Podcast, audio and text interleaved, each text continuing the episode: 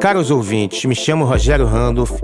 É um prazer estar com vocês aqui de volta para o segundo episódio da série Projeto Luz. Hoje vou falar da relação entre a aceleração da tecnologia e sua saúde mental.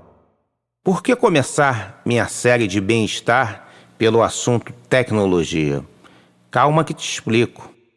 Os especialistas nos informam que, apesar de nas últimas décadas a humanidade ter alcançado um progresso tecnológico inimaginável, trazendo inúmeros confortos e tirando da pobreza centenas de milhões de pessoas, e de quebra, ainda expandindo a idade média da vida em cerca de 30 anos, mas paradoxalmente temos a sensação que as coisas estão piores. E na área de saúde mental, estamos, de fato, retrocedendo. 5% da população mundial sofre de depressão e a OMS calcula que em 2030 a depressão vai ser a doença que mais vai criar faltas no trabalho e prejuízos na economia. Mais pessoas tiram suas próprias vidas por ano, cerca de 800 mil, do que todas as guerras, crimes e atos terroristas somados. O jornal inglês Financial Times fez uma matéria estimando que os prejuízos econômicos, frutos de problemas emocionais relacionados à falta ao trabalho, terão um impacto de 6 trilhões de dólares na economia mundial em 2030. Atualmente, 25 milhões de americanos tomam antidepressivos há mais de dois anos. Especialistas que estudam o assunto nos mostram que um dos fatores principais que está por trás de tudo isso é a aceleração causada pela lei de Moore. Gordon Moore foi um dos fundadores da Intel, fábrica que praticamente inventou o microchip. O tal do Gordon previu, no início da década de 70, que o número de transistores por chip iria dobrar a cada 18 meses.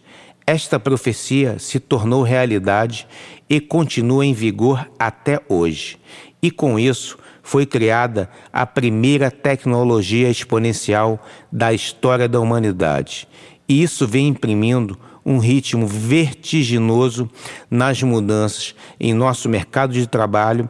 Profissões acabam e são criadas em cinco anos criando uma gigantesca ansiedade em relação à insegurança financeira, frutos de mudanças tão velozes. Está confuso? Te explico. Nós humanos vivemos num mundo linear, ou seja, se damos 30 passos lineares, isso significa aproximadamente 30 metros. Mas se damos 30 passos exponenciais, ou seja, 30 dobras subsequentes, exemplo, 2, 4, 8, 16, 32, 64, 128. Após a trigésima dobra, percorreríamos a distância de 1 bilhão de metros, o equivalente a 26 voltas na Terra. O atual mundo global e exponencial é bem diferente daquele que nosso cérebro evoluiu para entender. Vejamos a extensão de dados com que agora nos deparamos em uma semana do jornal New York Times.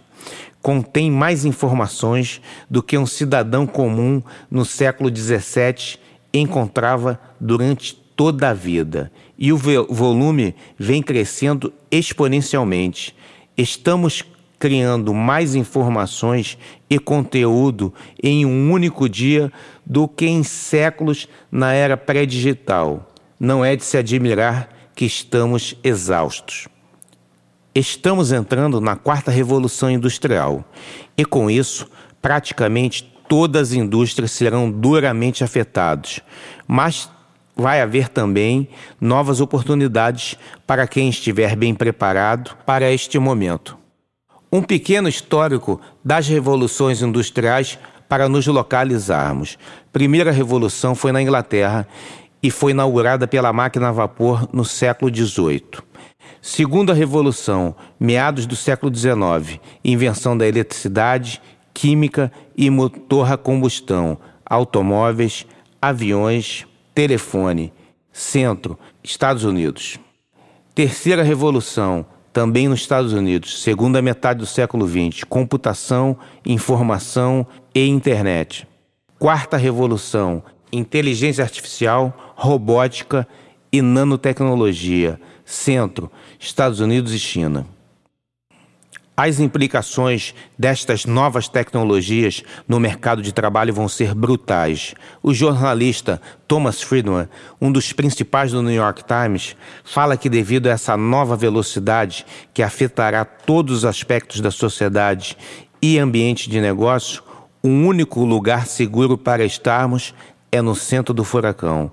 Para isso, precisamos estar bem informados e com um mindset flexível apertem os cintos. Os especialistas em tecnologia falam que ruptura é o que acontece quando alguém faz algo inteligente que faz com que você ou sua empresa pareçam obsoletos.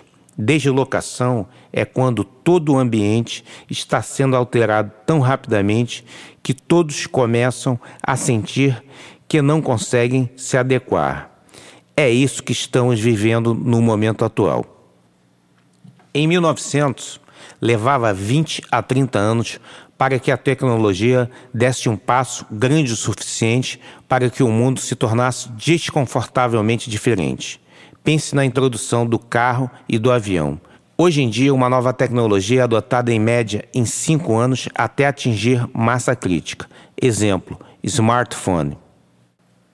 Com o advento da informação digital, a gravação, o armazenamento e a divulgação de informações praticamente de formas gratuitas, à época anterior que houve uma mudança tão depressa na estrutura de custos para a divulgação de informações foi quando o livro se tornou popular com a invenção da prensa de Gutenberg em 1450 na Europa. Se você olhar para trás sobre a história humana, apenas algumas fontes de energia mudaram radicalmente tudo para a maioria da humanidade: fogo, eletricidade e computação. E agora, dado que a computação chegou com a nuvem, não é um exagero sugerir que está se tornando uma mudança mais profunda do que o fogo e a eletricidade. O momento que estamos vivendo equivale à explosão de uma estrela supernova a maior liberação de energia no universo, porque todos os componentes devidos estão sendo reduzidos em custo e aumento no desempenho de uma taxa exponencial de lei de Moore. Esta liberação de energia está permitindo uma remodelação de praticamente todos os sistemas feitos pelo homem em que a sociedade moderna é construída. E essas características estão sendo estendidas a praticamente todas as pessoas do planeta. A distância entre ficção científica e ciência está ficando muito estreita agora, porque assim que alguém tem uma ideia e a articula, ela pode ser posta em prática em um período muito curto, pois as novas invenções já pegam carona em décadas de evolução tecnológica. Os smartphones provêm aos guerreiros de Maasai na selva africana mais informações do que o presidente dos Estados Unidos teve acesso há cerca de duas décadas atrás. Em 2023, seu iPhone vai ter o poder computacional equivalente à mente humana. Essa democratização da informação, através de aparelhos de baixo custo, mexe com toda a estrutura de negócios. O futuro do trabalho será uma montanha russa. É melhor você aprender a se adaptar, senão você vai perecer. Você tem que reaprender como se reposicionar. Você deve se preparar para carreiras incertas, porque tudo vai estar mudando.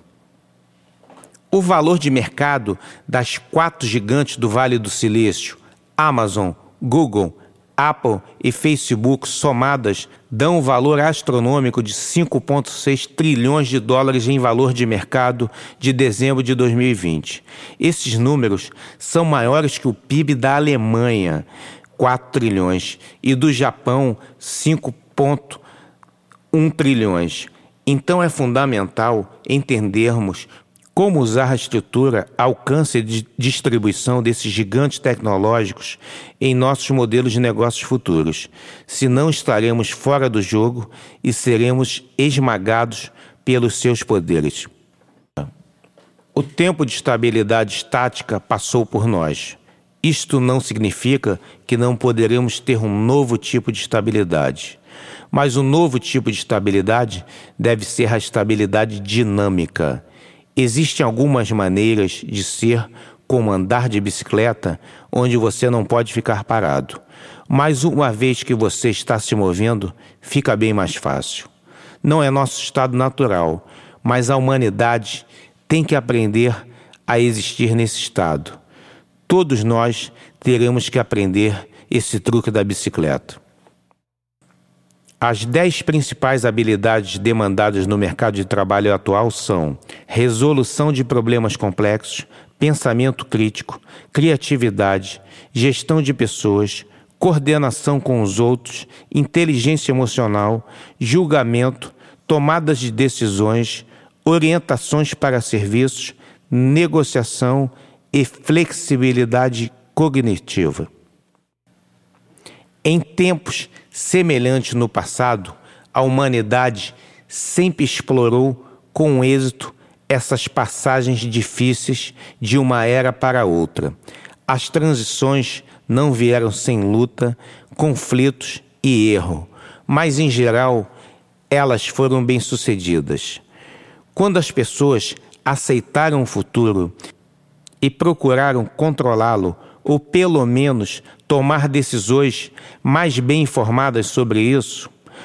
O futurólogo mais importante na área de tecnologia, Ray Kurzweil, fala que o propósito da educação hoje deve ser ajudar as pessoas a descobrirem suas paixões, pois ainda nem sabemos quais serão os empregos daqui a 10 anos. O fundador da Singularity University, Peter Diamandis, diz que criatividade, empatia e coragem são as habilidades do futuro. E é isso que devemos estimular em nossos jovens. Até o próximo episódio.